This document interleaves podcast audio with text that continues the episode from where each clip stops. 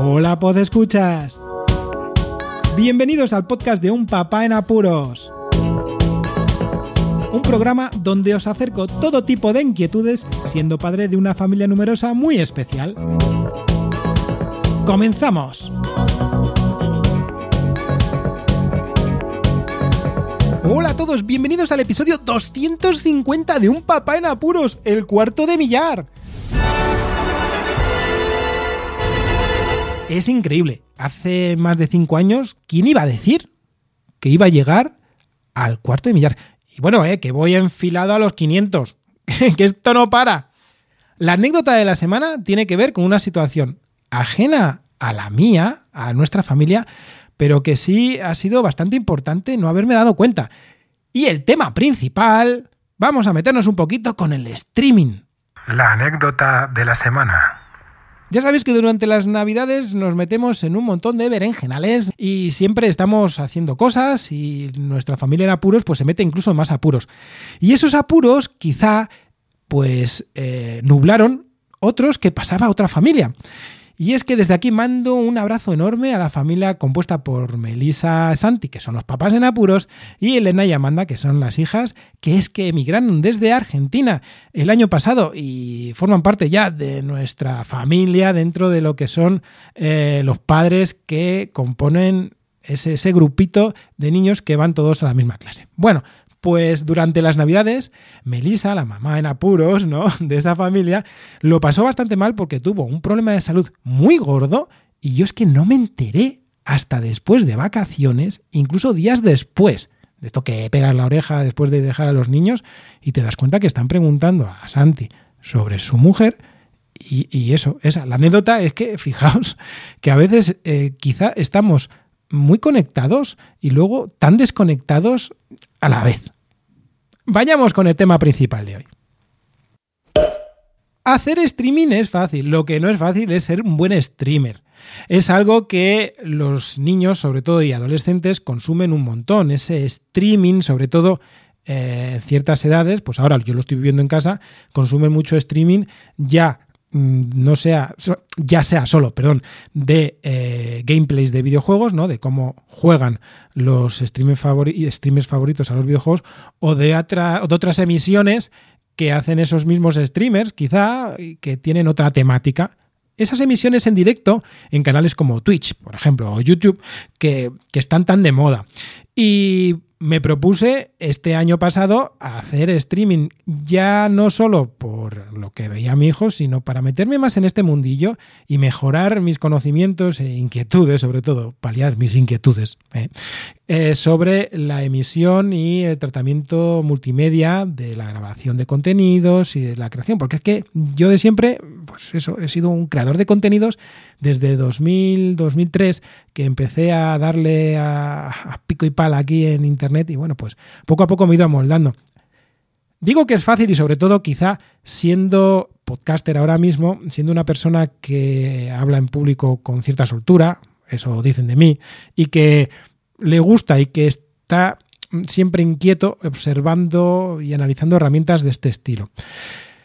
He dicho que ser streamer no es tan fácil y que es lo difícil, ¿no? Porque la llegada al público es lo que luego al final determina el éxito de un canal, ya sea de Twitch o como YouTube. Sí que es verdad que en ocasiones, pues esos canales eh, les dan empujones a amigos o otros streamers mucho más conocidos y luego pues van poco a poco flotando más y más arriba, incluso luego navegando por las nubes de los streamers favoritos de todos los chavales.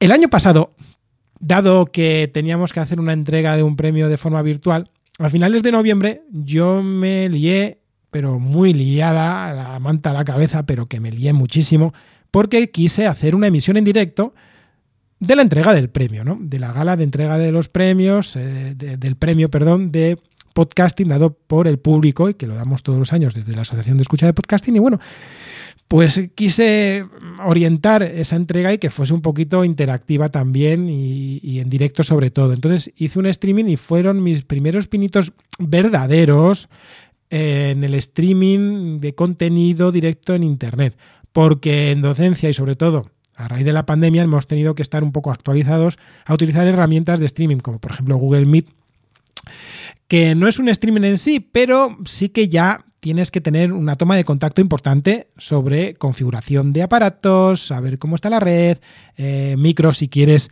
que se te escuche decentemente, bueno, cosas de ese estilo, ¿no? Que antes pues igual era, bueno, pues lo dejo a alguien eh, que, está un poquito loco con respecto a esto de Internet y ya está. Y, no, pues que, pues, pues eso, ¿no? Que nos hemos tenido que adaptar. Lo que sí quería era comentar cómo yo, por ejemplo, hice ese streaming. Y después lo que hago ahora y mi idea para los chavales, ¿vale? Bueno, en aquel momento tuve ese, quebradero de cabeza primero de que tenía que hacerlo desde otro lugar que no era mi casa. Entonces tuve que comprobar la red, mm, tema de ordenadores, a ver cómo iba a estar surtido, porque claro, tienes que controlar varias cosas. Aquel streaming, que os lo dejo enlazado en las notas del audio por si aún no lo habéis visto, eh, se hizo en unas condiciones distintas y raras, ¿no? En aquel momento lo único que eh, tenía que tener un poco claro eran los conocimientos del programa destinado a la emisión, que es OBS. OBS es un programa gratuito que, os lo digo en serio, si indagáis en un par de, de tutoriales que van a durar en total 20 minutos, una cosa así, estáis listos, cualquiera está listo para emitir en directo. Y también, evidentemente, para grabar y luego, si quiere ese vídeo, emitirlo en, un formato pues más acorde a, los pues yo que sé, a los gustos ¿no? de cada uno y que no seas todo en bruto. ¿Qué hay que tener para hacer un streaming más o menos decente? Bueno, pues una webcam, si quieres que salgas tú. Luego, saber qué entradas de audio y vídeo quieres mostrar en el streaming y luego asociar una cuenta de emisión en directo como pueden ser plataformas como Twitch o YouTube, ¿no? En ese caso, yo elegí YouTube porque es la plataforma que teníamos asociada a nuestra cuenta de Google dentro de Asespot, de la Asociación de Escuchas de Podcasting. Entonces, bueno, todo lo dirigimos así. Además, YouTube sigue siendo la plataforma más multitudinaria y que quizá más, más engagement, más, más llegada podía llegar a hacer y, y captar más gente porque la tiene todo el mundo más o menos todo el mundo picas en YouTube y ahí está, ¿no? En Twitch quizá eh, no es lo mismo y la gente desconoce un poquito más y además quizá para la gente del podcasting que iba dirigida en ese momento, pues igual Twitch incluso eh, marea un poco. Pero bueno, se puede hacer con cualquiera de las dos plataformas o u otra, como por ejemplo eh, Kik o TikTok, que también ahora está muy, muy en alza emitir en múltiples plataformas a la vez. Hay streamers que emiten en TikTok, en YouTube, en Twitch y bueno, pues para que llegue a todo el público de la forma más fácil. Eh, lo dicho, y tener un ordenador más o menos potente que pueda eh, adecuar ese flujo de datos, ¿no? Sobre todo que tenga bastantes hilos eh, el procesador para que pueda manejar esos datos. No tiene que ser muy potente, pero sí que tenga cierta, no sé, mm, estructura para, para, que no se pete y que todo, todo vaya más o menos fluido. Y así de fácil. Luego, a mayores, pues puedes tocar el tipo de audio. Yo en este caso, pues como soy podcaster, no, pues tengo su mesita, no de mezclas, pero sí mi, mi grabadora que tiene sus salidas, entradas, un micrófono que más o menos se escucha bien. Bueno, todo eso ya se puede adecuar. Pero conociendo ese programa, el OBS, todo es muy fácil.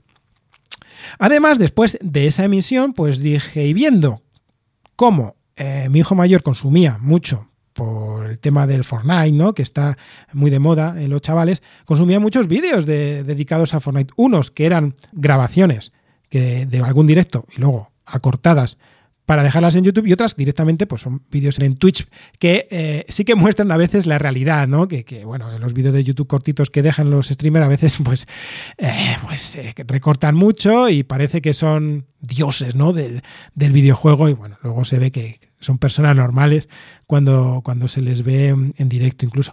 Esta semana pasada he hecho un vídeo, un gameplay, ¿no? Para comentaros, no lo emití en directo porque donde estaba y que a lo mejor me iban a poder cortar por alguna, alguna circunstancia, ¿no? Pues bueno, tampoco voy a emitir en directo algo que tampoco me es necesario, que no estaba quedado y bueno, podía haberlo hecho. Al final lo que hice fue cortarlo también, entonces fue una emisión, pero no fue una emisión. Pero sí fue un gameplay.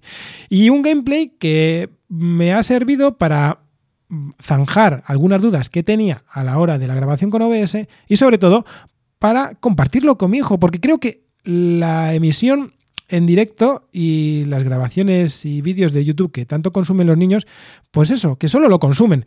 Que, que, son muy niños rata, como se suele decir, y que están solamente ahí viendo y consumiendo, pero no crean en muchas ocasiones contenido porque las herramientas quizá les parecen complicadas.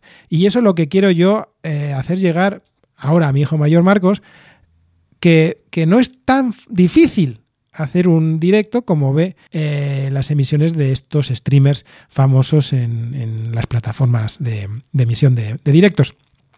Así que eso, os dejo también enlazado ese gameplay que hice, ¿no? De Fortnite, no me peguéis por lo mal que juego, pero es que bueno, también era una mañana de esto que tuve que colocarlo todo, porque bueno, pues yo soy un poquito perfeccionista y me gusta que se me escuche un poquito más o menos bien, que todo esté bien colocado, incluso en el vídeo se ve cómo cambio la cámara, porque claro, estaba tapando una zona y como no no soy un especialista ni un profesional en el tema, pues bueno, pues tuve que hacer eh, alguna que otra estrategia para, para poder adecuar mejor el vídeo y que se viera todo mejor.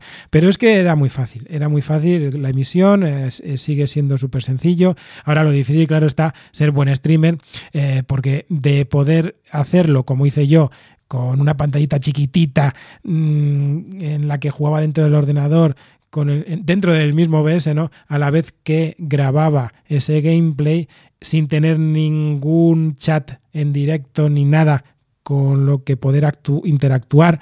Bueno, pues si se quiere ser un buen streamer, creo que lo mínimo sería tener un portátil decente o un ordenador decente. Digo portátil porque ganas una pantalla más y con esa pantalla conectar otras dos pantallas. Una solamente dedicada a los chats para que leas bien todo lo que van escribiendo y la otra dedicada eh, si vas a hacer un gameplay al videojuego. Porque evidentemente jugar como jugaba yo que era una pantallita yo que sé el recuadro a lo mejor tenía ni, ni, ni 7 pulgadas. Y bueno eh, es complicado y sobre todo con juegos como el Fortnite que es eh, muy movido muy movido.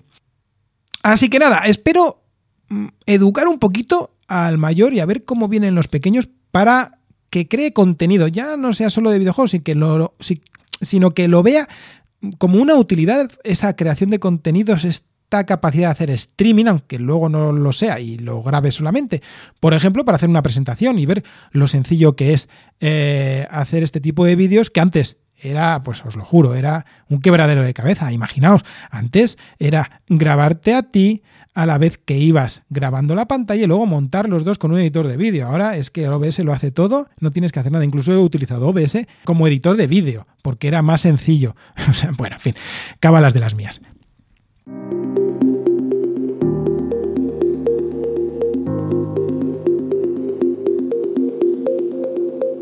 Hasta aquí el episodio de hoy. Espero que os haya gustado y que algún streamer me haya escuchado también y opine al respecto. Compartid muchos de estos momentos con vuestros hijos. Si, si podéis, eh, inmiscuirles y, abrirles los ojos sobre este tipo de tecnologías que no están eh, allí en el Monte Olimpo, ¿vale? Que están al alcance de todos. Muchísimas gracias por escucharme. Un saludo y recordad seguid en apuros.